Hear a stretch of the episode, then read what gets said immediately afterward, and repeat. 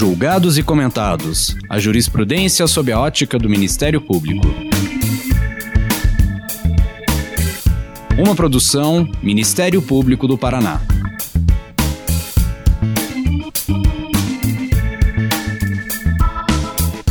Olá, estamos começando mais um episódio do Julgados e Comentados.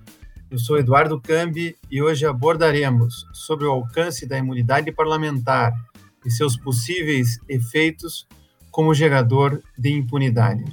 Para tanto, contamos com a colaboração de Melina Faquim, advogada, jurista e professora de Direito da Universidade Federal do Paraná. Lembramos que esse episódio foi gravado à distância em respeito às medidas de distanciamento social devido à pandemia da Covid-19. Nesse episódio, vamos conversar sobre o caso Márcia Barbosa de Souza versus Brasil, em julgamento na Corte Interamericana de Direitos Humanos, 23 anos depois do ocorrido crime. O caso em questão se refere à não realização do julgamento em um prazo razoável do crime de feminicídio de uma jovem de 20 anos, ocorrida na Paraíba em 1998, tendo como acusado o ex-deputado estadual daquele estado, Aércio Pereira de Lima. Vamos analisar como a imunidade parlamentar influenciou no andamento das investigações e no transcurso do processo penal.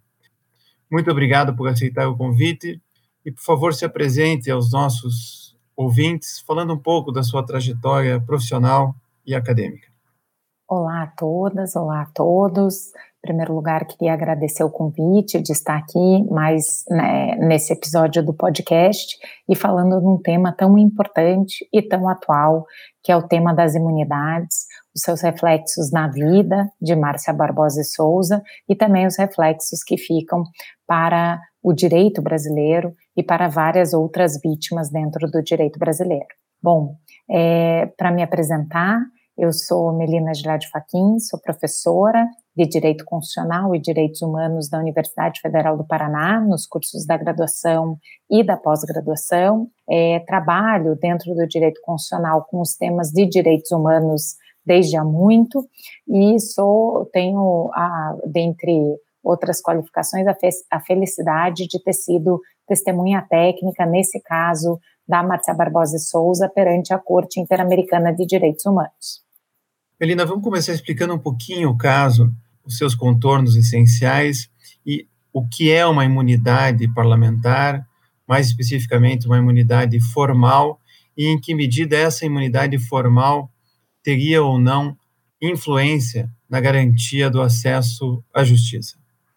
Bom, o caso, como o Dr. Cambi já mencionou no início da introdução, é um caso de feminicídio que ocorreu no estado da Paraíba há 23 anos atrás. A Márcia Barbosa era uma jovem do interior da Paraíba que foi à capital buscando melhores condições de vida, melhor emprego, e lá, por conta de conhecidos em comum, ela chegou até o é, ex-deputado Aércio, né, quem havia lhe prometido um emprego numa, numa loja do comércio. Né, e é, esses contatos que levaram Márcia a esse deputado eram contatos de pessoas que também tinham envolvimento com o tráfico de drogas, e é, nessa ocasião, a Márcia Barbosa sai do interior, vai para a capital, na busca de melhores condições de vida, se encontra com o deputado, é, faz uma ligação para sua família, em que ela estava bastante nervosa, inclusive é, os relatos dão conta de que ela discutia, enquanto estava no telefone, discutia com o ex-parlamentar, e ela aparece morta, né, dia depois, seu corpo jogado num terreno baldio, e várias circunstâncias aí que implicam a ligação do deputado com a sua morte. É, e isso foi, enfim, divulgado pela imprensa local da Paraíba à época. O deputado valeu-se inúmeras vezes da sua condição de parlamentar para, enfim, não só atacar a imprensa que lhe imputou aí vinculação ao crime, mas para também é, adiar ou colocar obstáculos aí no acesso à justiça e nas investigações. E isso, infelizmente, redundou no fato de que é, ninguém foi considerado culpado pela morte de Márcia Barbosa até o presente momento.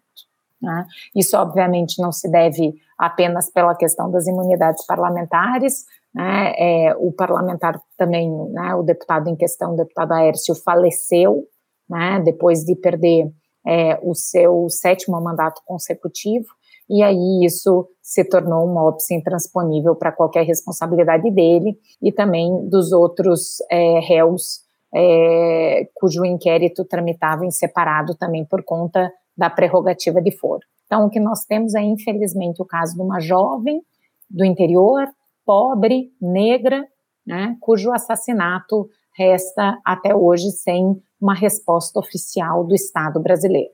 E aí, dentro desse cenário, nós temos o tema das imunidades, que é o tema que eu tive é, a possibilidade, o privilégio de falar perante a Corte Interamericana, porque, como disse, o deputado Aércio valeu-se da condição de parlamentar diversas vezes como um obstáculo no acesso à justiça, na busca do direito à verdade né, e na reparação dos direitos dos familiares da vítima. E aqui é, é bom lembrar que é, as imunidades em questão no presente caso são, como o doutor Cambi também já na pergunta referiu, as imunidades formais, são aquelas referentes ao não processamento dos parlamentares. Né? Desde o direito constitucional moderno, nós temos aí, dentro das constituições, a previsão de imunidades aos parlamentares. Isso fez parte, desde os primeiros textos constitucionais, como uma referência de garantia dos freios e contrapesos e da liberdade dos parlamentares exercerem as suas funções.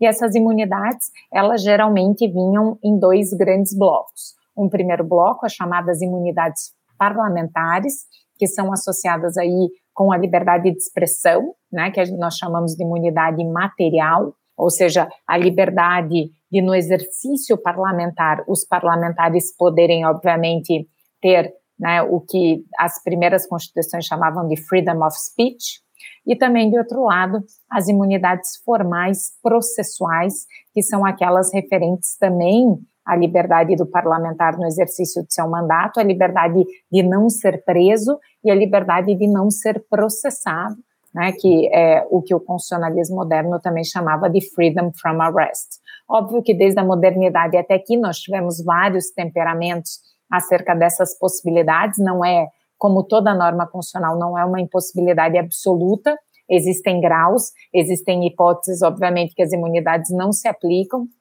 e, é, sobretudo, nesse caso, é, o foco era justamente analisar de que maneira a proteção do Instituto das Imunidades Parlamentares tinha ligação ou conexão com o crime atroz de feminicídio que se tinha cometido e de que modo isso poderia consistir num obstáculo à não processabilidade do deputado Aércio. Vamos lembrar que a gente está em 1998, quando o crime é cometido, a Constituição é, tinha uma redação diferente daquela que tem hoje, no artigo 53, quando a emenda constitucional 35 é, alterou o regime jurídico, né, porque na época é, e até hoje, né, o, os deputados têm fogo é, por prerrogativa de função, são é, processados pelo Procurador-Geral de Justiça e perante o Tribunal de Justiça, e à época o parlamento não autorizou a, o seu processamento, ou seja, o Ministério Público não pôde sequer promover a ação penal pública.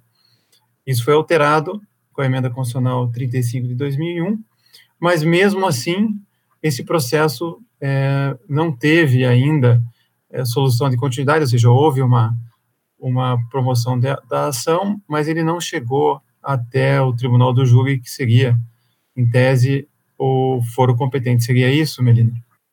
É, a emenda constitucional 35 no ano 2000 é de alguma maneira uma resposta ao caso da Márcia Barbosa, que à época teve muita comoção.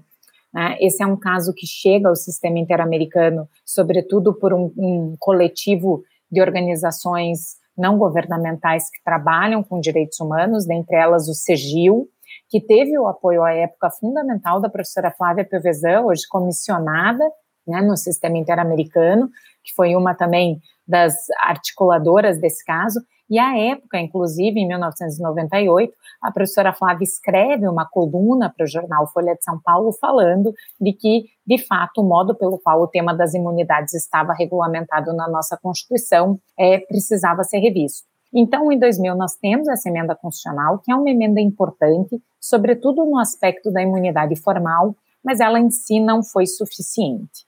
É, nós temos a mudança, né, o paradigma anterior da emenda 35 era a necessidade de licença para o processamento, e hoje, com a mudança, o que se vê é a possibilidade de suspensão.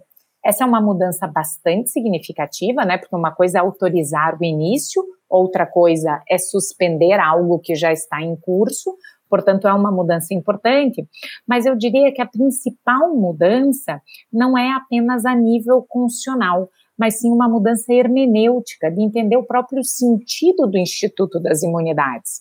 Porque de nada adianta nós termos passado da autorização para a suspensão se nós não entendermos as imunidades como uma proteção não dos parlamentares, mas sim da função institucional que eles exercem. As imunidades estão para servir à instituição, o poder legislativo, e para proteger. E nessa medida, protegem reflexamente os parlamentares no exercício da sua função. Então, essa vinculação direta com o exercício parlamentar ou algo que surja do exercício parlamentar é fundamental na compreensão das imunidades.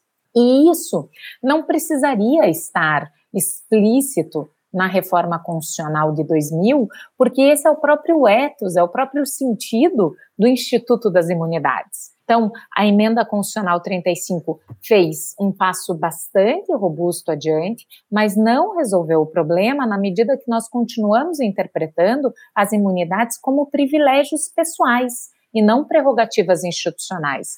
E tudo que se passou infelizmente, no caso da Márcia Barbosa, ele, ele se replica mesmo depois da emenda constitucional 35, porque nós vemos aí um baixíssimo grau de processabilidade de mandatários é, políticos no Brasil. Né? Nós não temos, e esse é um ponto também bastante central é, dessa discussão, nós não temos dados confiáveis não temos um levantamento ou uma pesquisa que deveria ser feita, obviamente, pelas próprias casas legislativas, que são quem tem essa informação, né, sobre quantos pedidos foram feitos, né, e quantos autorizados, quantos suspensos agora depois da emenda, mas o que nós vemos é que nós temos um alto índice de processabilidade de agentes políticos. Em 2018, a Folha de São Paulo fez uma, uma reportagem bastante alarmante, falando que um terço do parlamento brasileiro estava respondendo é, alguma espécie de ação ou inquérito penal perante o Supremo Tribunal Federal, um terço, é um dado muito alto,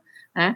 E em que medida isso também não se converte numa resposta jurídica, né? Justamente também por conta dessa compreensão é, das imunidades, não como é, prerrogativas institucionais, mas como privilégios pessoais. Então, essa é a principal mudança que nós temos que ter, e essa não é uma mudança que depende de emenda constitucional ou mesmo de reforma legal. Né? Seria bom que isso estivesse, por exemplo, no regimento das casas, mas é uma mudança que depende muito mais de uma alteração de cultura institucional, né? E, e, do, e da compreensão para que servem as imunidades dentro do contexto constitucional brasileiro.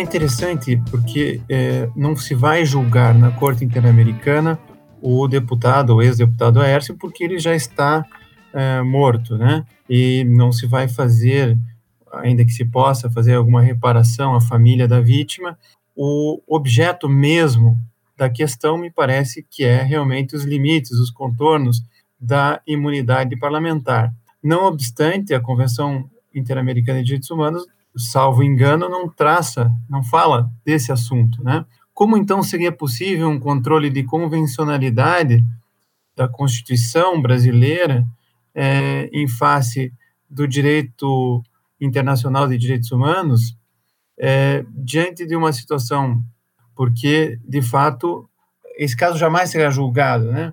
E ele foi admitido pela comissão, justamente pelo atraso no processamento é, do seu julgamento, né? Porque nós sabemos que para que o sistema interamericano possa ser acionado, existe o princípio da subsidiariedade, existe a necessidade de esgotamento da jurisdição interna, salvo nas hipóteses do artigo 46 e a, o do 46C da Convenção, é justamente a demora injustificada na decisão é, de recursos. Então, o objeto uh, da análise da Corte Interamericana são os contornos do Instituto da Imunidade Parlamentar, mais, mais talvez diretamente o, a imunidade formal, numa espécie de controle de convencionalidade da Constituição brasileira, como, é, como que seria? Quais são os parâmetros que a Corte pode utilizar diante de um caso tão diferente daquilo que ela costuma normalmente julgar? Então, é, é, a pergunta me permite aqui fazer é, três ordens de reflexão. A primeira delas é o ineditismo do caso. A Corte nunca se debruçou sobre o tema das imunidades ao longo da sua jurisprudência, então esse é o primeiro caso, né? E é um, muito emblemático que seja um caso também envolvendo uma questão de direitos da mulher, né? Que tem um traço aí estrutural e endêmico na nossa região. Portanto, é, é uma oportunidade né? E a corte ficou muito claro isso na audiência, foi é, ao contrário do que é, acontece no direito brasileiro, nos processos perante a corte, durante a instrução, os juízes podem perguntar. Então, ficou muito claro, né, no meu depoimento e também no depoimento das outras testemunhas que estavam na audiência, essa, essa, essa vontade de saber e de compreender muito bem o tema das imunidades, justamente por conta desse ineditismo e de situar isso dentro da convenção, que não trata, obviamente, do tema das imunidades diretamente. A Convenção Americana, ela traz um catálogo genérico de direitos, traz lá as responsabilidades dos estados, mas não chega a se debruçar em nenhum momento especificamente sobre é, o Instituto das Imunidades. Então, essa é, enfim, uma primeira colocação. Uma segunda colocação nesse cenário que você também, é, que o doutor Cambi também bem destacou na pergunta, é justamente o fato de nós estarmos aqui numa seara de responsabilidade estatal. A Corte Interamericana, a Comissão Interamericana não julgam pessoas e não atribuem responsabilidades individuais. O que elas estão analisando é o padrão de comportamento do Estado brasileiro. Se diante dessa narrativa toda envolvendo o feminicídio da Márcia Barbosa e a aplicação das imunidades, como foi feita no presente caso, se isso resulta ou não em responsabilidade do Estado brasileiro. Né? E aqui tem um desafio adicional, porque a defesa do Estado brasileiro é, diz justamente que o fato de nós termos tido uma emenda constitucional, que é a emenda 35 de 2000, já seria uma resposta do Estado brasileiro ao tema, já teria sanado, portanto, aí qualquer irregularidade do Estado brasileiro com relação a esse tema. Né? E o terceiro e último ponto bastante é, importante de se destacar, que também é, o Dr. Cambi já enfatizava na pergunta, é que, obviamente, os sistemas internacionais de proteção de direitos humanos, eles são subsidiários, eles não substituem o aparelho estatal, o poder judiciário local, né, em dar uma resposta. Eles só são ativados quando as garantias judiciais ou não podem ou não dão uma resposta satisfatória por vários outros motivos. E aqui o anteparo, o obstáculo do acesso à justiça, é justamente a imunidade. Então, é por isso que, por conta de uma violação do acesso à justiça e das garantias judiciais da Márcia Barbosa e dos seus familiares, que esse caso foi parar na Corte Interamericana, né, reconhecendo aí a responsabilidade do Estado brasileiro e não né, dos indivíduos envolvidos no crime. E aqui, obviamente, como a ideia da responsabilidade é justamente estatal, o objetivo é analisar o que disso também, o que desse caso né, desborda a vida da Márcia Barbosa e dos seus familiares e fica como uma lição, fica como reparação, que é o termo que a Corte Interamericana usa, fica como reparação à sociedade brasileira como um todo. E aqui, de modo, enfim, muito humilde, no, é, nas minhas é, razões apresentadas à corte, tanto oralmente quanto de modo escrito, eu tomei a liberdade de sumariar algumas lições afins de reparação que nós poderíamos tirar desse caso. A primeira delas é a necessidade de nós termos indicadores. Como eu disse, nós não temos dado.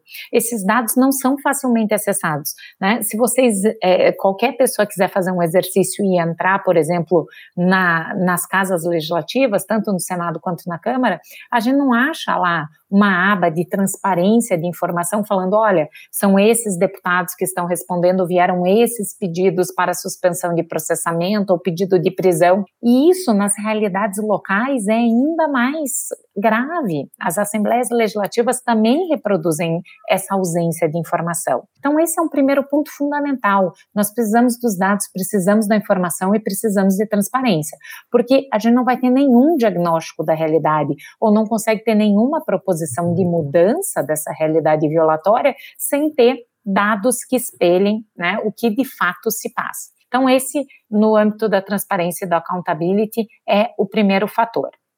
O segundo fator é uma eventual alteração legislativa, e estou chamando aqui de eventual porque eu não acho que ela seja necessária, acho que ela seria bem-vinda, mas não necessária, dentro dos regimentos internos das casas, em que estabelecessem e disciplinassem de modo mais claro o procedimento de aplicação das imunidades, esse procedimento, portanto, de suspensão né, é, do processamento, ou mesmo em caso de prisão aí, né, é, das prisões, quando isso acontece, porque no caso especificamente da Márcia Barbosa, havia uma alteração regimental que deixava completamente obscuro o modo pelo qual isso iria ser feito dentro da Assembleia Legislativa da Paraíba. Então, a ausência de um devido processo legal que seja prévio, que seja claro, que contenha, obviamente, todas as garantias fundamentais que a Constituição determina para o processo, seja judicial, seja administrativo, seja legislativo, é fundamental. E aí, nessa compreensão, é fundamental é, que conste de que modo as imunidades precisam ser lidas, né, dentro desse espectro de ser uma garantia institucional, uma garantia legiferante e não do parlamentar. E aí é fundamental que, para a aplicação do Instituto das Imunidades, haja necessidade de se perquirir, primeiro, os indícios ou mesmo as provas contundentes ligando o parlamentar a, ao crime. Aqui, no caso da Márcia Barbosa, era flagrante a vinculação do ex-deputado ao assassinato é, da Márcia Barbosa. Além disso, é fundamental perquirir a motivação, sobretudo da prisão ou do processamento. Se se trata de uma motivação política disfarçada, porque às vezes pode ser né, um revés decorrente da própria atividade parlamentar, ou se se trata de fato de uma atividade que nada tem vinculação com a conduta do parlamentar. E além disso, é fundamental que haja o direito ao contraditório, a ampla defesa, a transparência, que isso se dê de uma maneira bastante clara para que possa haver, inclusive, o controle popular. E essa também foi uma das grandes mudanças com a emenda 35, que nós vimos recentemente muito bem-vinda, né, dos seus efeitos, que foi transformar a deliberação no voto aberto. Portanto, isso tudo tem que ser feito com publicidade, com um olhar externo, com é, o controle popular dos atos é, do parlamento. Isso tudo, obviamente, sem descurar né, do, da responsabilidade que cabe pelo próprio parlamentar e uma eventual análise da própria Casa Legislativa, né, da quebra do decoro ou não parlamentar e daí da perda do mandato, porque ainda, né, a, a, a, ao par de toda essa questão das imunidades, também tem isso. E nesse caso do deputado Aércio, é flagrante que durante todo o processamento criminal dele, além dele não ter tido a liberação da Assembleia para ter sido processado, a Comissão de Ética do Estado da Paraíba sequer iniciou um processo para avaliar sua conduta se era ou não compatível com o decoro parlamentar. Então, o que mostra também a necessidade do Poder Legislativo, obviamente, não funcionar né, dentro de um esquema corporativo, mas sim de um esquema de responsabilidades e que valore, obviamente, o mandato, o munus, a função pública que cada um dos deputados, cada uma das deputadas, senadores e senadoras exerce.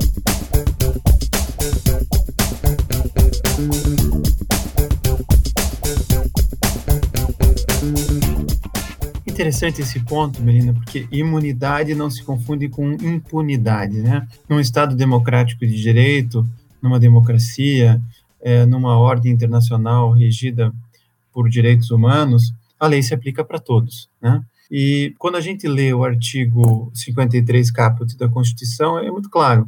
Deputados e senadores são invioláveis, civil e penalmente, por quaisquer de suas opiniões, palavras e votos, o que não significa que, se eles cometem feminicídio, eles é, podem, por trás do mandato parlamentar, que protege a democracia como garantia institucional, é, não, não serem responsabilizados como qualquer outro é, cidadão. É interessante porque, se assim fosse, me parece que nós estaríamos violando o princípio da igualdade e não estaríamos protegendo a democracia representativa, da qual o parlamentar no gozo do seu mandato, teria direito de gozar dessa imunidade. Por isso precisam ser pensados alguns parâmetros, alguns critérios. É, a proporcionalidade, por exemplo, seria um desses critérios para nós é, interpretarmos, já que, conforme você disse, não é necessário talvez alterar a Constituição ou eventualmente fazer alguns uh, aprimoramentos nos regimentos internos, mas é a hermenêutica que precisa avançar e, a, e, e critérios como a igualdade e a proporcionalidade poderiam ser utilizados é, na construção pela corte interamericana ou pela doutrina para ficar mais claro esses objetivos da imunidade parlamentar para não ser sinônimo de impunidade? Sem dúvida. Eu acho, inclusive, fazendo aqui, me arriscando num exercício de futurologia, que a sentença da corte vem por aí. Porque a corte trabalha muito dentro do parâmetro da proporcionalidade e da razoabilidade na aplicação, obviamente, dos institutos que sejam restritivos de direitos. E a imunidade, de alguma maneira, é restritiva do acesso à justiça dos direitos das vítimas. Portanto, para que ela seja aplicada, ela tem que guardar esse juízo de proporção e de razoabilidade. E além disso, tem um outro componente que é, o Dr. Campo também é, mencionou na, na pergunta, que é fundamental, que é o direito à igualdade. Inclusive, as vozes mais críticas hoje do direito constitucional trabalham de uma maneira bastante contrária com a ideia da própria presença das imunidades. Né? Partindo da premissa, obviamente, que nós vivemos já num estado de direito consolidado, em que essas ingerências é, não seriam aí, não passariam ao largo, por exemplo, do controle, seja judicial ou mesmo do controle popular aí de um poder sobre o outro. Eu, particularmente, entendo a crítica com relação à questão da igualdade, mas acho que ainda em contextos como o nosso, que é um contexto que o Estado de Direito é, é, dá as suas oscilações, né? Na nossa região, não digo do Brasil, mas na nossa região, nós temos ainda nesse cenário de degradação democrática, erosão da própria garantia judicial do controle. Né? Então, eu acho preocupante simplesmente falarmos em abolir imunidades, mas é fundamental para que elas tenham, obviamente, é, dimensão proporcional e razoável, que elas, obviamente, sejam aplicadas de uma maneira adequada ao seu próprio, à sua própria finalidade, à sua própria razão de existir dentro das constituições, que é a proteção da instituição e não a proteção das pessoas, das individualidades. Então, é fundamental, dentro desse critério de razoabilidade e proporcionalidade, que a gente busque estándares ou pontos fundamentais para a aplicação das imunidades. E esse foi um dos pontos que eu fui muito inquirida e muito perguntada pelos juízes da corte, porque alguns juízes me provocavam, e é uma provocação é, bastante interessante, no sentido de como a gente pode exigir de um juízo que é político, que é o juízo que o parlamento faz, né? Como é que a gente pode exigir desse juízo político que seguir por alguns estándares? né? Se a deliberação política, enfim, se o campo da política é o campo de uma deliberação ampla, de uma deliberação livre.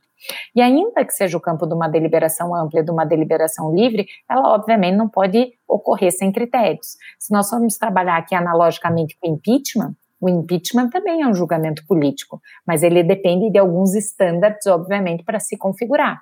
Então, Em termos de imunidade, me parece que nós estamos falando exatamente da mesma coisa, ainda que seja um juízo político, porque esta deliberação do parlamento em nada substitui a atividade jurisdicional, né? O parlamento não exerce aqui jurisdição, ele só decide se vai ou não suspender o andamento do processo, mas mesmo essa decisão de suspensão, ela tem que ter estándares para que ela seja considerada proporcional e razoável, porque senão ela é simplesmente um cheque em branco. Aí nós temos um super trunfo constitucional que pode se aplicar em qualquer hipótese e aniquilar outros direitos de igual medida, igual peso, igual consideração constitucional, o que é obviamente completamente contrário, seja a ordem internacional de direitos humanos, seja a ordem interna. Então acho que são nesses estándares que nós temos que trabalhar justamente para configurar a proporcionalidade do Instituto das Imunidades. Né? E dentro desses estándares, mais uma vez, acho que é fundamental resguardar a ideia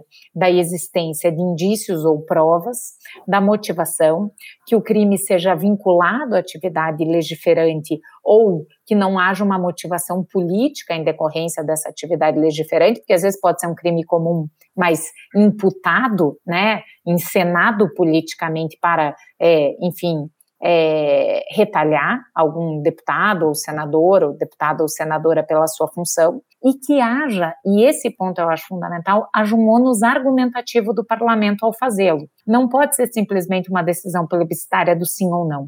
Aqui tem que ser, de novo, tal como no processo do impeachment. Há de se ter um fundamento, há de se ter um amparo legal, ainda que seja uma determinação política, ela não pode tudo. Ela tem que ter, obviamente, bases constitucionais dentro do que a Constituição previu para a aplicação das imunidades. Ou seja, em outras palavras, você está dizendo que o dever de motivação se aplica ao parlamento quando ele suspende um processo já iniciado no Poder Judiciário, ou seja, o Ministério Público, no caso aí, ofereceria a denúncia, o Poder Judiciário receberia essa denúncia, se presentes as condições da ação, e, consequentemente, o Parlamento avaliaria, é, mas não a conveniência ou oportunidade, seria um juízo mais, é, mais profundo, mais aprofundado, é, e que deveria ser motivado, e talvez esses critérios, esses estándares, como a razoabilidade, a gravidade, a vinculação com exercício parlamentar teriam que ser feitos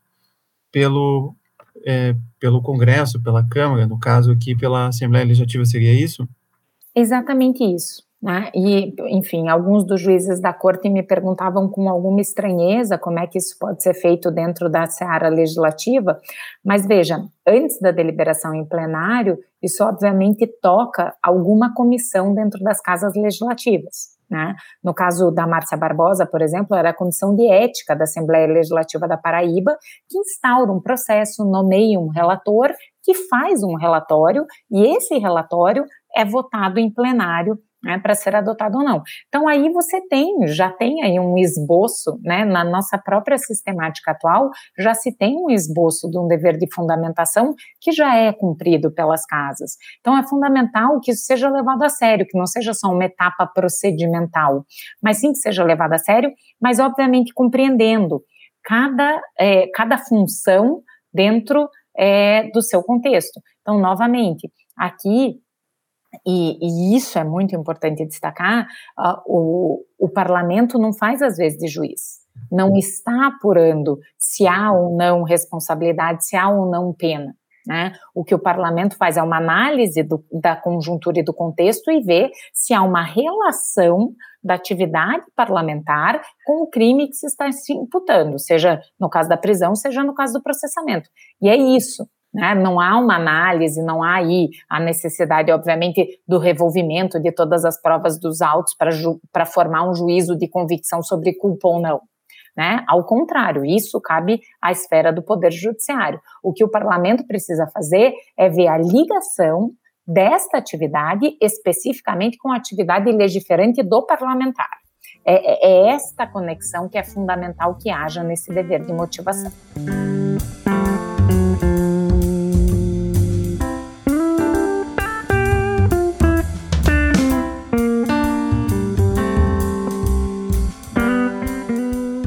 Talvez o que esteja por trás disso, e também do caso recente do deputado Daniel Silveira, que foi preso em flagrante e teve a sua prisão confirmada pelo, pelo plenário do Supremo Tribunal Federal e depois pela Câmara dos Deputados, é também a relação entre os poderes, a independência e a harmonia entre os poderes, é, que é fundamental para a democracia e indispensável é, para que o poder não seja é, usurpado e não seja utilizado de forma arbitrária.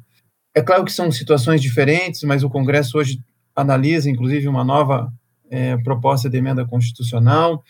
É, o país e os meios de comunicação têm discutido bastante essa questão, até porque é, o artigo 53 é, só fala em prisão em flagrante, não fala em prisão preventiva, e no caso específico aqui do deputado Daniel Silveira, ele estava emitindo é, uma opinião, concordemos ou não, né, a pessoa estava ali fazendo uma defesa do AI-5, mas além disso também fazia uma série de insultos é, magistrados, a ministros do, do, Supremo Tribunal Federal, o que também coloca um outro tema, agora o tema da imunidade é, material e os seus limites, que também nenhum direito constitucional é absoluto. Como é que você vê essa situação, Melina? É, eu acho que a, a, premissa é justamente essa, né? Dentro da, da, do esquema das constituições modernas, se pensou nas imunidades justamente na tentativa de dar um equilíbrio ali às relações entre os poderes, que são relações tensas, são relações conflitivas, né? Isso faz parte da dinâmica constitucional do poder, né? Ora essas tensões ficam mais arraigadas, ora essas tensões se amenizam, e a Constituição, né, o direito constitucional desde a modernidade, vai pensando nesses institutos como se fossem, digamos assim, almofadas de acolchoamento desses atritos, dessas tensões que são naturais no exercício do poder. E o tema das imunidades foi colocado desde o início do direito constitucional moderno justamente como um exercício né, de, enfim, de liberação aí dessa tensão que possa surgir entre parlamento e judiciário, para dar maior liberdade ao exercício das funções dos parlamentares, tendo em vista né, o equilíbrio entre os poderes. Mas, obviamente, como todas as garantias constitucionais, como todos os direitos constitucionalmente previstos, não há aqui é, um direito absoluto nem do ponto de vista da imunidade material, nem do ponto de vista da imunidade formal. Lembrando sempre que, seja do ponto de vista material, seja do ponto de vista formal, elas dão guarida, elas dão suporte à atuação parlamentar para garantir o livre funcionamento do parlamento, o livre funcionamento da função legislante. Né? Então, ela não é um, um escudo de privilégio pessoal em que os parlamentares podem fazer ou falar o que quiserem e não advir daí nenhuma consequência. Né? Nós já temos jurisprudência bem estabelecida no direito brasileiro, seja do ponto de vista formal, seja do ponto de vista material das imunidades, trabalhando com esses limites. Né? Então, nós temos aí uma jurisprudência que vem já desde os anos 2000, trabalhando com a ideia de que, por exemplo, para a imunidade material se aplicar, o, o discurso tem que ser proferido em atividade parlamentar ou dentro do recinto. E aí, enfim, surgem novas complexidades dos nossos tempos modernos, né? Então, agora, essa vida pandêmica, tudo virtual, virtual é também um, né, um ambiente, uma extensão da atividade legiferante ou não. Então, há toda, obviamente, um conjunto de considerações que, que precisam ser feitas, mas a premissa da qual se parte é necessariamente a premissa de que não existem garantias absolutas e não há como afastar a função de controle do Poder Judiciário e do Ministério Público aqui. Então, isso que eu acho que é o mais preocupante com relação a emendas constitucionais que venham nesse sentido, dar uma resposta a essa, a essa situação recente, é porque, obviamente, não se pode, de modo algum, afastar a apreciação do Poder Judiciário, afastar a apreciação do Ministério Público de crimes que venham a ser cometidos, porque, obviamente, isso seria um ataque direto à Constituição e, de novo, aprofundaríamos ainda mais essa ideia das imunidades como impunidades, como cartas brancas e dentro de uma ordem constitucional que se pressuponha democrática, que se pressuponha dentro do Estado de Direito, isso obviamente não pode acontecer.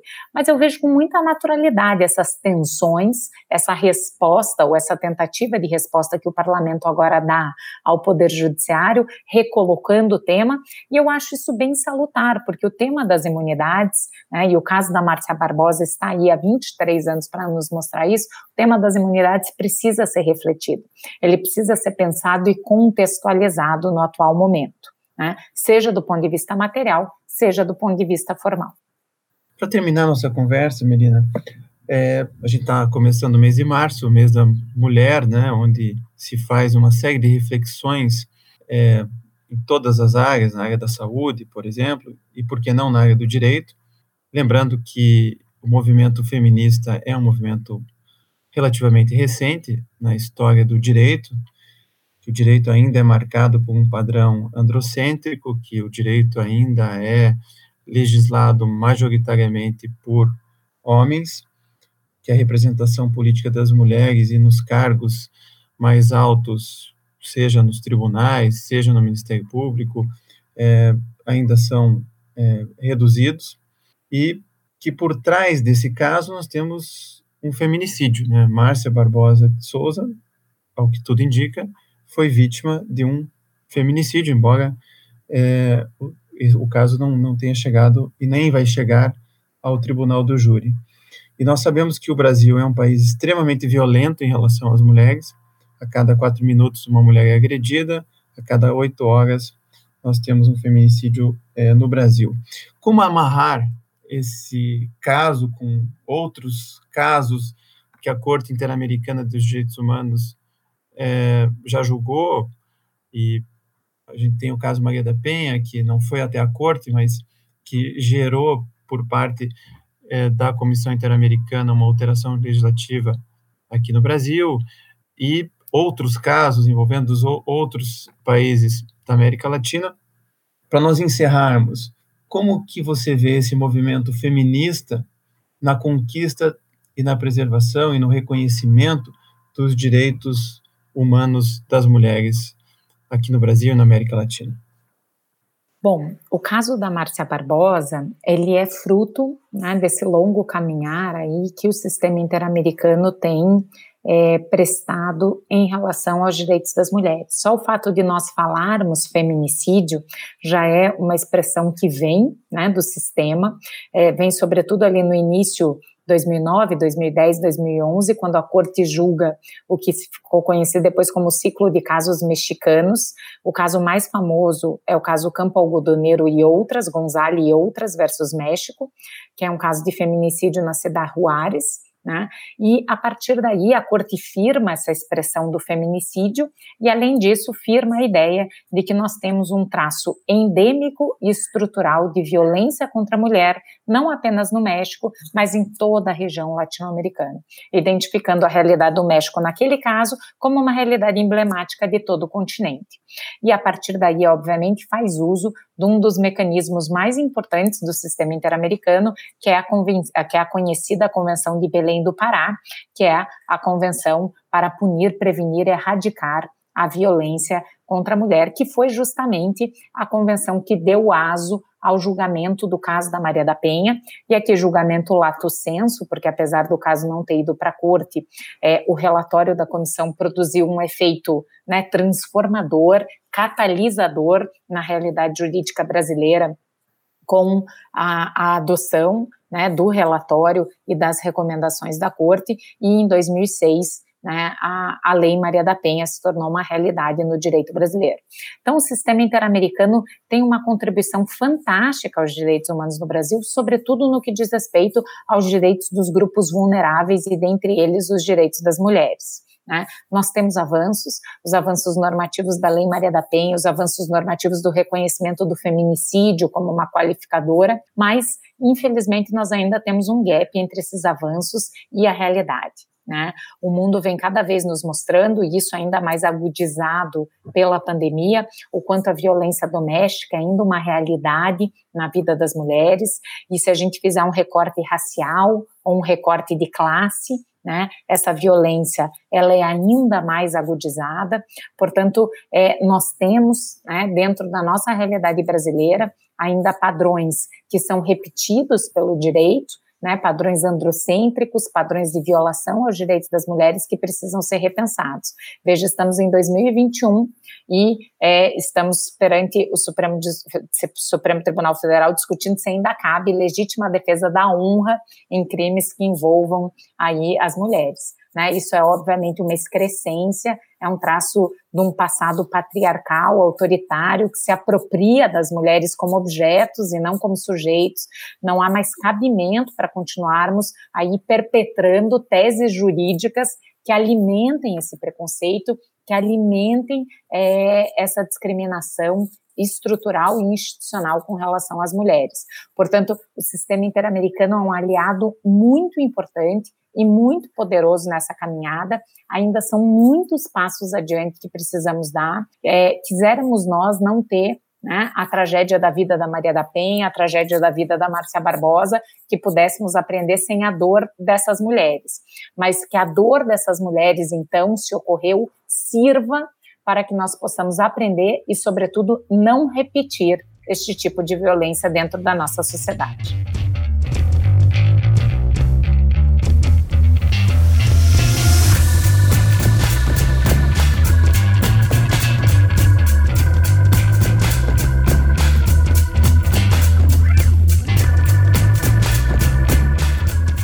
Elina, quero agradecer a sua participação aqui no podcast, os seus esclarecimentos. Muito obrigado por estar conosco. Eu que agradeço mais uma vez a possibilidade de estar aqui falando um pouquinho mais do sistema interamericano e dos direitos humanos das mulheres. Obrigada. Não se esqueça de curtir ou se inscrever em nossas redes sociais e assinar nosso podcast no aplicativo de sua preferência. Você também pode participar da elaboração dos julgados e comentados. Para sugerir um tema, encaminhar dúvidas ou comentários, envie para a gente no e-mail julgados e